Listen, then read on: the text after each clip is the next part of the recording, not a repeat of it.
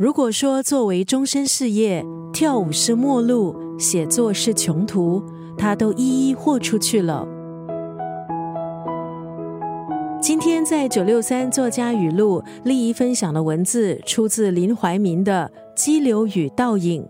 林怀民十四岁发表第一篇小说，二十一岁出版文字作品《蝉》，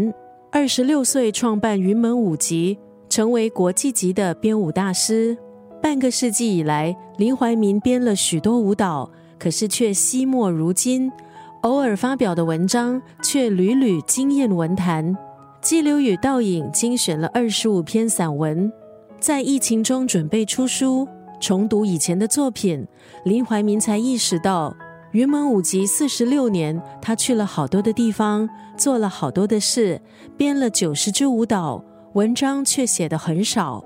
他回忆七十年代台湾舞蹈资讯很少，找不到聊舞蹈的对象。认真阅读舞蹈家的传记，还有西方媒体关于舞蹈的信息之后，把阅读心得写下来和大家分享。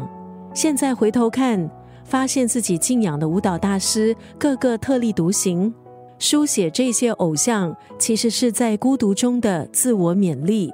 九十年代过后，年轻的舞蹈写手倍增，林怀民不再以文字介绍西方舞蹈。偶尔的书写，多数是关于新舞蹈创作的背景还有心境。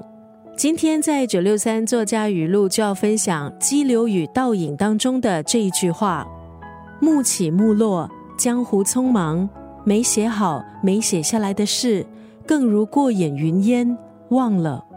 林怀民感叹，文字方面真正让他彻夜思索、非写不可的，竟是悼念文。感觉要写过了，才可以保住亲人、长辈、老师、朋友的温度，记住他们的风范和叮咛。暮起暮落，江湖匆忙，没写好、没写下来的事，更如过眼云烟，忘了。